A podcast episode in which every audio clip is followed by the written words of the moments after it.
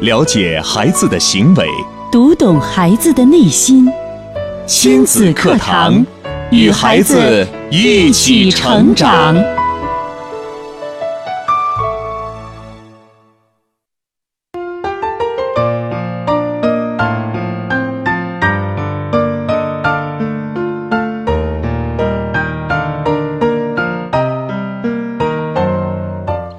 听亲子课堂，做智慧父母，欢迎大家锁定频率收听我省首档以心理学为基础的专业亲子教育节目《亲子课堂》。各位好，我是主持人博文。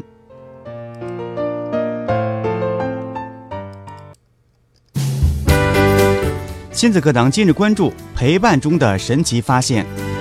主讲嘉宾亲子教育专家、河南省艺术家协会副秘书长张文珠老师，欢迎您关注收听。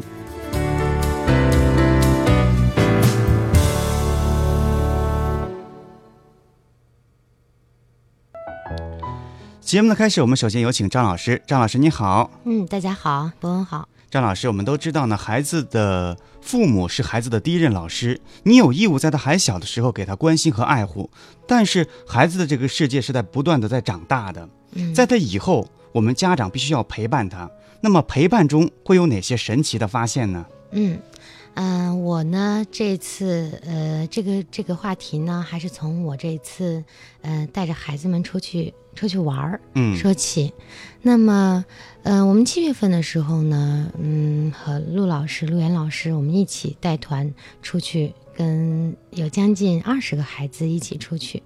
那么在出去玩的过程中呢，我们发现了，嗯，甚至是在家长。都没有平时的陪伴都没有发现的孩子的优点，嗯。和优势，那么嗯，甚至有的家长呢，他是这样认为的，哦，他觉得他在来把孩子送来的时候就觉得，哎，其实我送去就是让你们帮助帮助发现，甚至有的是家长心里想的哈，自自认为的是让老师帮助改掉孩子身上的坏毛病，对。啊，嗯，那么还有一些家长呢，可能根本就不知道孩子有真的有这些优点，嗯。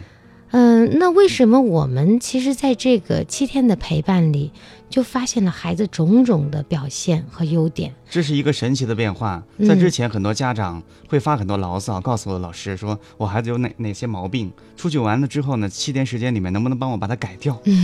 没想到老师发现孩子更多的一些优点。嗯，因为我们呢，嗯，做的有功课哈，就是在孩子出发之前，我们跟每一位家长。都有沟通，嗯，然后呢，都让家长给孩子写的有一封信，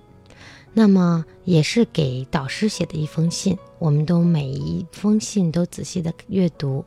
那么其实，在阅读的过程中呢，发现有的家长，嗯，是为了敷衍，或者是写的很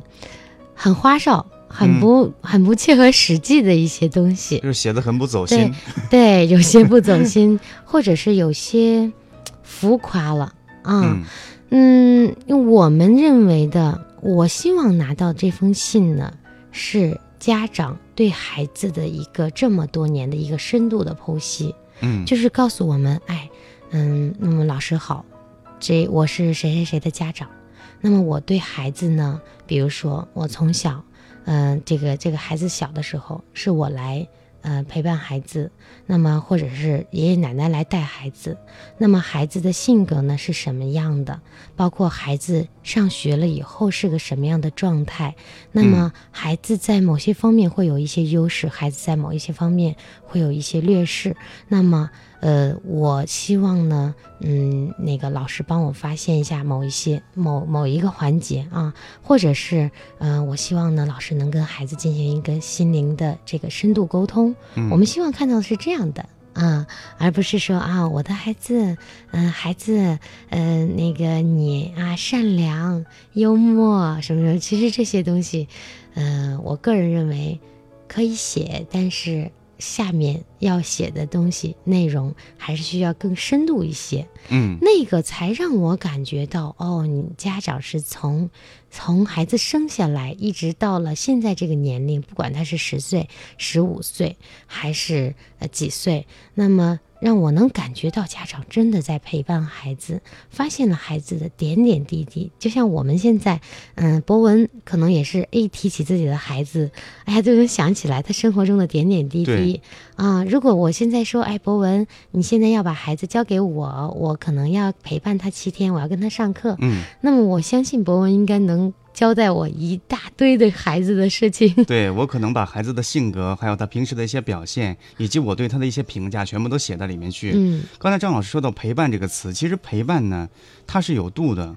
有深度的陪伴，有表面的陪伴。有些家长说，我工作了之后回家之后看着孩子，我玩着手机，这也是一种陪伴，但是这种陪伴并不叫做深度陪伴，嗯你并不能了解孩子。嗯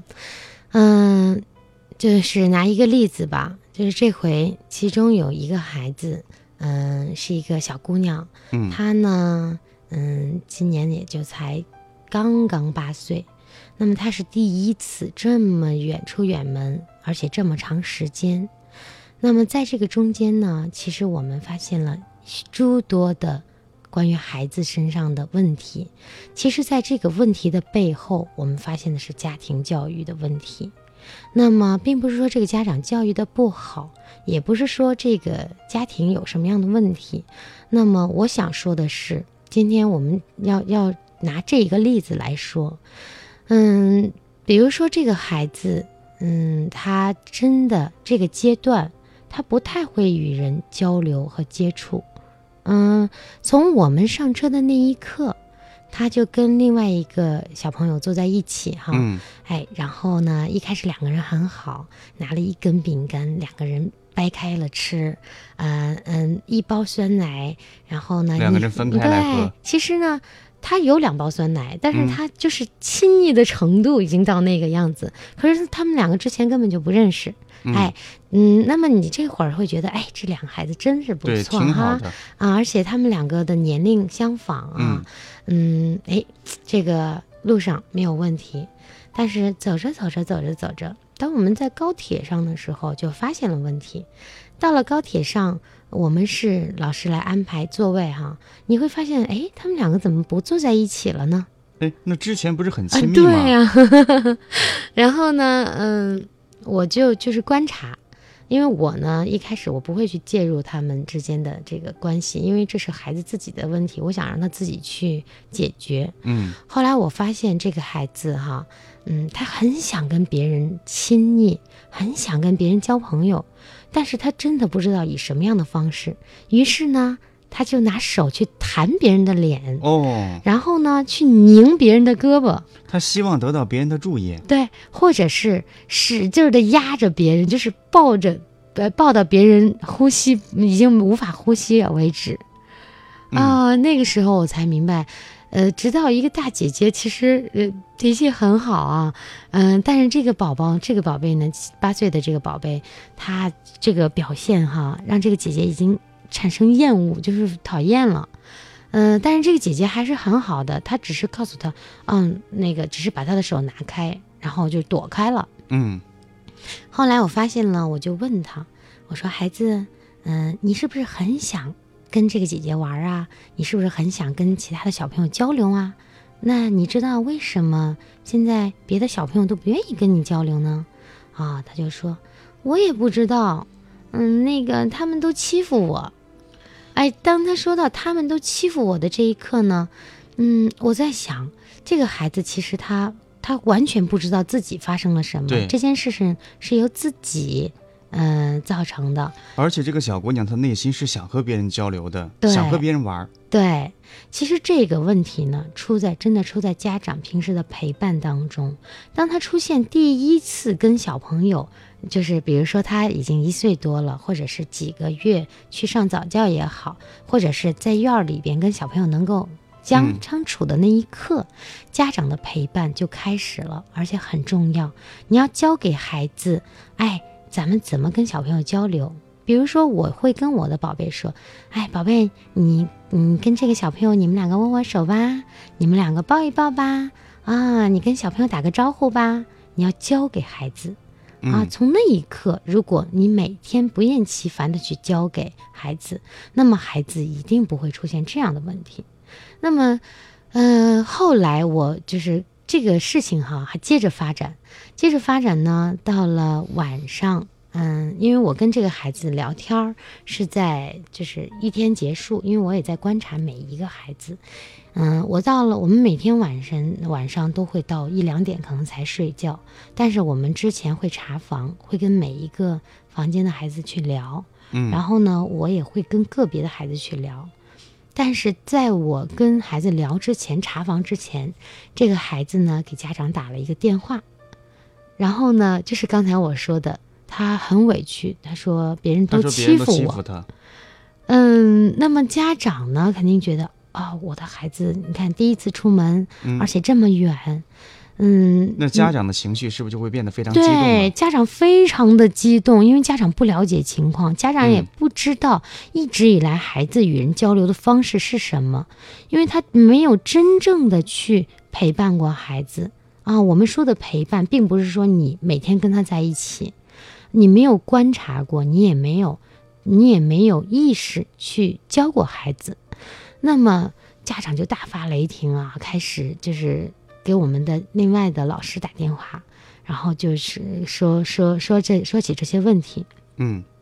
嗯，其实，在这个当中呢，在我们查房之前，这个孩子呢，他哎跟嗯跟几个小朋友，因为我们是想让孩子混龄的这种居住哈，哎跟别的小朋友住在一起，他呢哎就跟他们玩儿，拿到枕头就砸来砸去，砸来砸去的。哎，不小心可能嗯哪个姐姐砸到他了，然后他又砸到别人，这其实是枕头大战哈，其实很好玩的一件嗯事情。但是砸一会儿砸一会儿就砸恼了，恼了以后，这个孩子呢就很生气的拿起姐姐的手机摔了过去。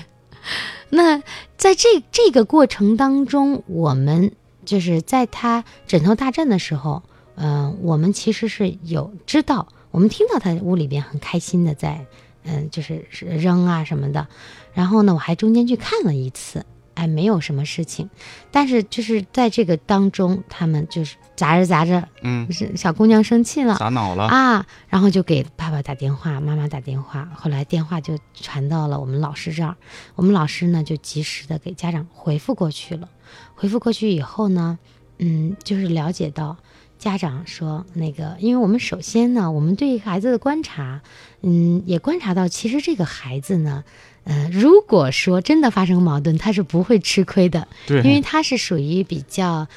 比较强势的一个小姑娘。那么，而且出现问题之后能够马上给家长打电话，然后跟家长沟通了以后，家长说的，嗯，我们孩子是不会吃亏。然后说，那你看现在这个事情呢，其实是在砸枕头的过程中哈，孩子玩枕头大战，可能我们大人有的时候也会枕头大战啊，玩着，可能玩着玩着就玩生气了，因为他还是不知道怎么与人去交流，怎么玩才好。对，他会觉得那样子，就是他先主动拿枕头去扔，他觉得那样好玩儿。可能别人呢一看，哦，他想玩儿那就玩儿吧，然后两个人玩着玩着就嗯 生气了。因为力量和速度不均衡嘛，对，其实呢，这个其还不是重点，最后的问题是，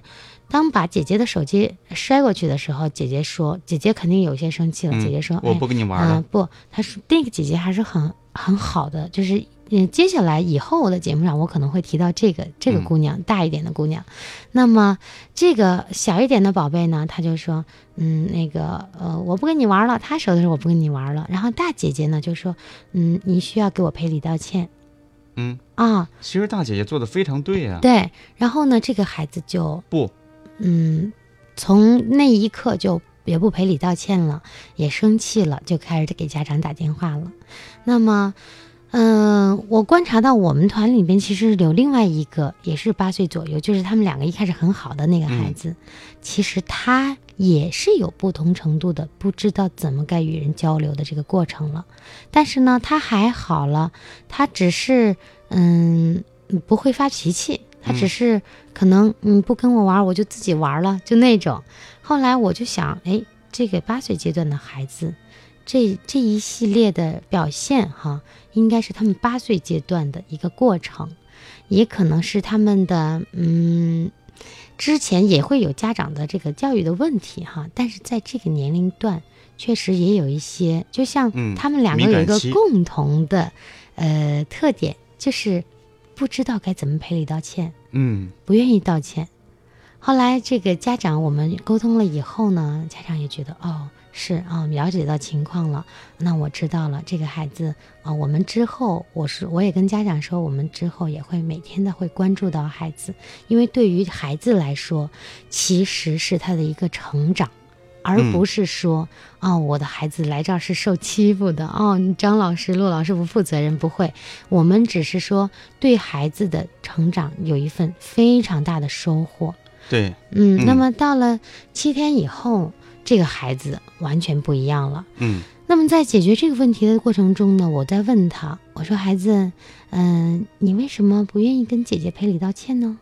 包括另外一个孩子，我也问，嗯，因为他也是，嗯，就是可能跟跟别的小朋友会有一些小小的矛盾哈，然后他就也不愿意赔礼道歉。这两个孩子给我共同的回答是这样的，他们说，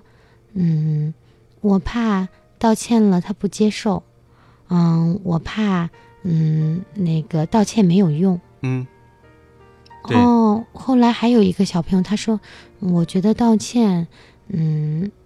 挺没有面子的。嗯，八岁的小朋友，好几个八岁的小朋友同时说出这样一个问题，嗯我相信他们这个年龄段应该有一个共同点。嗯。嗯那么你看哈，后来呢，我就告诉这几个孩子，每一个孩子都有不同的回答哈。后来，但是他们共同的回答，我就告诉他们，我说，首先道歉呢，没有什么没面子，它只是一种礼尚往来，就是我们对别人做出了哦，我们觉得嗯确实很不合适的事情，我们要道歉。道歉了，别人一定会接受，也没有什么没面子呀，也没有什么觉得别人不会接受啊这些顾虑。后来孩子呢，在有一次上陆了陆岩老师的课程的时候，陆岩老师有一个有一个阶段会问到每一个孩子一些问题，然后这个孩子他就说：“嗯，我的嗯爸爸有一次，嗯，我之所以觉得道歉没有用，是因为有一次我把爸爸的水杯摔坏了，然后爸爸呢，从一开始吵我，后来到骂我，后来就使劲的吻我，就是到了恨不得要打我，所以我一直在说爸爸对不起，爸爸对不起，可是没有用。嗯，这是他的原生家庭对后。来呢，嗯，我们就可想而知，这个孩子他其实是家长的原因造成了孩子不愿意去道歉，甚至不知道与人怎么交流，就是抓住一个点就不愿意去原谅。就嗯包括姐姐，可能她把姐姐的手机摔坏了，然后姐姐呢，可能反过来让她去赔礼道歉，或者是扔枕头的时候扔到她了，那他就觉得会很生气，会怨到别人身上，然后会引引就是把这个事情追究到底，甚至给家长打电话。那么，嗯，我们就想哈，一个很小的孩子，因为一个水杯。呃，家长那样子去埋怨，当他说的时候，其实我个人的眼眼窝，嗯，可能比较浅哈，嗯嗯，我的眼眶都湿润了。我觉得在孩子说这个的时候，我觉得很可怜。对，那么幼小，嗯，后来他又接着说，他说在他有一次英语作业没有写好，他的爸爸就是也是逐渐升级，逐渐升级，而且那个作业不是学校布置的，是他爸爸又重新给他布置的。嗯然后到了最后，由先是，嗯，先是啰嗦，呃，埋怨，然后吵，然后骂，最后变成了，就是去打。其实嗯他那个打嘛，还不是那么严重，他去吻孩子的头。嗯，在说的这个过程中，我真的觉得心里边很很难受的，对，因为你看到这个孩子，当他格格不入的时候，你会发现，其实他是最需要爱的一个孩子。嗯。当他给爸爸妈妈打电话的过程中，哈，你会发现，因为他之后，我们每天都会跟孩子说，哎，孩子们谁要打电话，呃，来找老师，甚至我有的小的孩子，我说，嗯，他说不打了，不打了，我说你你需要跟家长打一个电话，嗯，然后张老师现在把电话给你，给妈妈打一个吧，然后你会发现，那个他跟家长打电话的时候，会就是跟家长讨好家长。讨好家长这种感觉其实很很不舒服的，嗯就是他会跟妈妈、爸爸说：“哎呀，妈妈，哎呀，我我我不舒服了，哎呀，我嗯那个我又怎么了？呃就是一副很可怜一副可怜样子。兮兮对，可能在他打电话的前一分钟还在蹦啊跳呀，因为我们每天都有。但是每每一跟爸爸妈妈打电话的时候，就像变了一个人。然后他的妈妈很了解他，他的妈妈说：“啊，我知道了，孩子，好，那我现在忙了，就挂掉了。”嗯，妈妈做的但是很对啊。在他过程中，我听到他说他就是有不舒服的现象，我就赶紧问孩子，我说你哪不舒服呀？而且他说我已经不舒服好几天了。后来，哎，我就赶紧给他的妈妈打电话，我说孩子这几天跟您打电话的时候有没有说到不舒服呀？然后他的妈妈就说，哎，他就是这样，他没有什么不舒服的。嗯，我说，那如果真的不舒服，我需要对孩子负责，需要带孩子去看哈。我们的有随随行的老师，然后这个那个医院也离我们非常近，开车也就是五五六分钟。然后他家长说没关系，没关系。然后当我说带这个孩子去看的时候，孩子自己也跟我说啊，张老师，我没事儿了，然后就蹦着跳着出去了。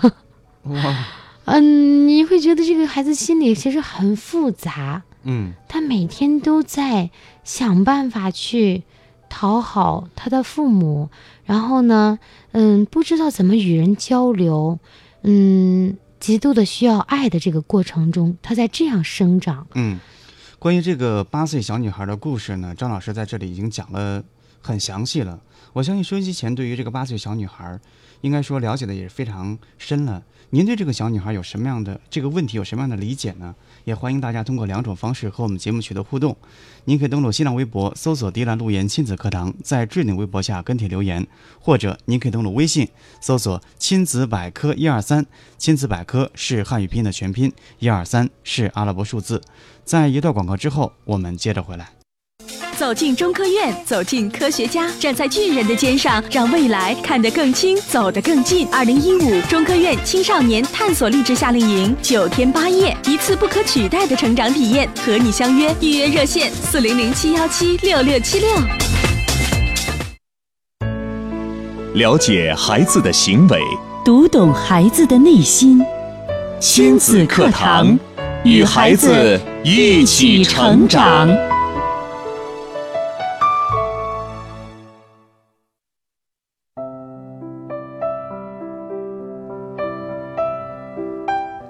欢迎回到亲子课堂。刚才呢，张文珠老师在节目当中跟大家分享的是前不久张老师去的一个夏令营过程当中，一个八岁小女孩的发生的很多事情。我相信听到这个事情的很多听众朋友们心里面应该有很多的感受。关于这个孩子，关于这个孩子的家长，他的问题究竟出在哪里呢？嗯，那么像这个孩子哈，嗯嗯，我们在这个七天的过程中，其实我们对孩子是相当高质量的陪伴。我们在每一分每一秒，甚至晚上我们都要去，还有教练都要去查房嗯两到三次，最后一次查房一般是凌晨两点。啊，嗯我们会就是在凌晨两点的那一次，我们不会去敲开孩子的门，但是我们会就是从我因为是一个大院儿嘛，基地是一个大院儿，我们会从外边看窗户里边的问事情，有的孩子有没有关上窗户呀，有没有窗帘又又拉开了呀？什么的，然后我们会听里边还有没有声音了，看里边有没有灯光啊，一般是这样的，高质量的陪伴和深度的陪伴。嗯。嗯，那么，嗯，其实这个姑娘呢，后来，嗯，我们每天都会有课程的，对，就是陆老师的课程，而不是单纯的夏令营，就是在玩儿，嗯、就是在，嗯、去看看名胜古迹呀、或者是去领略一下草原风光，不是的，我们只是换一个很好的环境，嗯、玩学兼顾，然后我们也要发现孩子的。呃，优势，发嗯现孩子的一些问题，能够帮助家长和孩子一起共同的成长，更好的去成长。那么在这个过程中呢，有一次课程，陆老师又问到这个孩子，那么这个孩子还还说了一些，透露了一点，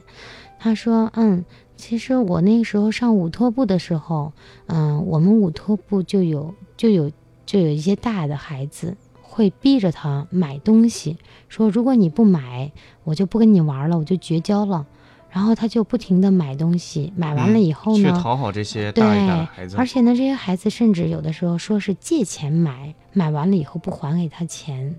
所以呢，这个我听到了以后，我在想，其实这个孩子他的父母完全有时间去陪伴他的，那么，嗯，把孩子送到午托部，很多的家长现在都在这样做。其实午托部到底是一个什么样的地方呢？它是一个，真的是一个小社会。嗯因为它有各种不同的孩子在一起，那么而且我们可想而知，把孩子送到午托部的都是家长没有时间去陪伴孩子。对，家那么长工作孩子，在成长的过程中，其实会有很多的积累，很多的问题积累到这个地方，然后互相的去影响，互相的把这个问题给暴露出来。而且午托部的老师水平其实，嗯，呃，我们也不能一概而论吧，但是大部分的。因为这个毕竟他们他只是跟孩子作为在一起待的时间会比较短，对就一两个小时。再一个，他们只是作为一个看护者，啊、对他而不是一个陪伴者，对，不是一个真正的陪伴者。嗯嗯，我因为我们我们家院儿里边也也有这种乌托布哈，我每天看到老师啊，对对那些孩子的态度，还有就是简单粗暴啊，包括嗯根本提不上什么呃真正的去陪伴了、教育了。只是我，我有一种感觉，只是把这一群小小朋友啊、呃举个牌子拉到家里边，然后嗯赶紧吃饭，然后吃完饭了就不管了嗯，或者休息，啊、休息都不是休息。我嗯有一次看到有一个孩子，因为他是一楼嘛，有一个孩子在地板上跟那个抹布一样，在地上擦来擦去，滚来滚去，然后老师也无所谓，嗯呃，那所谓的老师吧，可能也就是个看护者。那么你想一想，孩子在这种过程中，他能够学到些什么呢？会影响到他些什么呢？这个问题就出现了。嗯嗯，甚至以前他不知道该怎么与人交流，到这里边他甚至学会了另外一种方式与人交流，很奇怪的方式，甚至是很极端的方式。嗯那么，只有八岁的孩子，我觉得，如果这个孩子想去深度的改变，哈，跟家长还是有非常大的关系。这个家长也需要从现在开始去陪伴孩子，哪怕是中午吃那么一顿饭，哪怕是买着吃，跟孩子有一些小小的交流。我觉得还是要有的，因为我记得我在小的时候哈，我的父母嗯那个也也挺忙的，但是我就会有一种概念哦，我只要放了学，我妈妈如果不在，爸爸如果不在，我就打电话给爸爸妈妈，我会去他们单位去嗯找他们。嗯，这种陪伴，哪怕中午那一会儿也觉得很开心。啊，放学了那一会儿，晚上哎去爸爸单位写一会儿作业，也觉得很开心。然后呢，嗯，这种午托部的形式，我真的不太赞成。我希望很多家长，嗯，如果您的孩子在午托部，您需要真的深度的去了解一下午托部到底是个什么样子。对，而且要了解一下这个午托部的老师，他究嗯竟有没有这个能力去陪伴孩子。我觉得五头部只不过是这个孩子产生问题的一点，他的家长身上问题是很大的。，对，张老师，他的家长你觉得会出现在出现哪些问题呢？嗯，然后呢，这个孩子他跟我们说了这个问题以后啊，嗯，就是在这之后，我们还有一件事情，嗯就是我们因因为有撕名牌嘛，撕名牌就是跑男里边的一个游戏。然后这个孩子呢，在撕名牌的过程中，我们随团的这么多孩子，每一个孩子都互相撕名牌，然后分组，不断的分组，不断的呃玩儿。到了最后，他这个宝贝居然跟所有的人都玩不成了，嗯然后对所有的孩子都造成了伤害，不同程度的。因为他下手，太重了，太重了对，然后你会发现，哎，嗯，最后而且这个孩子他是他是在哭的，嗯，后来就跟反而他还是哭的那个人。嗯撕名牌，然后撕还是撕撕恼了哈。后来就跟他说：“宝贝，你其实你有没有想过，刚才在撕名牌的过程中，我们是在玩儿，然后你呢，现在的行为已经不是玩儿了，是在就是可能会伤害到别人了。嗯，那么你需要跟这个姐姐或者这个小朋友赔礼道歉。然后呢，哎，其实这个孩子很很不错，在这一刻，因为之前我们有沟通嘛，这一刻虽然孩子嗯很不情愿，但是还是赔礼道歉了。哎，我觉得这对于孩子就是一个进步。然后在接下来的嗯那个几天过程中，哎，我会发现孩子其实很有进步了。对，因为他跟我在一起，我会很关注到他哈。他呢就会说，哎，什么事儿说谢谢张老师。嗯，那个还有一个孩子，对，还有一个孩子跟我在做一些交流的时候，嗯，这个这个小姑娘会说，哎，你要谢谢张老师。哎，我觉得这个孩子真的很好，而且我们在交流的过程中，我有的时候会抱抱他，然后呢，甚至我们团里边很多小姑娘啊，有的时候会来找我抱抱，每天都要抱抱。然后呢，男生也是，哎，早上起来的第一件事先来找我啊，我觉得很开心哈。对，拥抱是一种爱的传达。对对对，哎，我觉得跟他们在一起，呃，没有界限。嗯。而且呢，孩子呢，他其实是很有可塑性的。孩子是完全，他就是一个天使，就像我们的片头一样，真的是天使。我们呢，如果是别的，嗯，那个方式去对待他，或者是别的角度去看待他，会觉得，哎呀，这个孩子真讨厌啊！那从此以后，大家可能都不跟他玩，或者放弃他。但是我们呢，还好，我们去了，就是在做这些事情。那后来我们呢，就观察到孩子。观察到以后，跟他讲一些事情，哎，他一步一步、一步一步的在改变，哎，我会发现孩子非常有进步，啊，而且呢，到了最后，他知道，慢慢慢慢的，我会跟他说，哎，你要就是跟大姐姐啊，跟小朋友们呢抱一抱呀，你需要告诉他，你说姐姐我很喜欢你，你可以跟这个小朋友说，哎，小朋友，我们能不能交个朋友啊？我很想跟你玩儿，慢慢慢慢，我每一天都在教他。每一天他都在试着去去做，一开始不好意思，对，嗯，一开始不愿意跟别人去交流，他还是继续去谈，或者是去拍别人，去拧别人。我觉得孩子在七天的张老师的陪伴过程当中，他首先学会了如何跟别的孩子去表达自己的一些情感，然后学会了道歉，学会跟别人交流。我觉得这个孩子他的原生家庭，他的爸爸，因为首先他的爸爸应该是一个非常强势的一个人。当孩子出现问题之后，他是非常严厉的去指责这个孩子，孩子会害怕爸爸。慢慢的，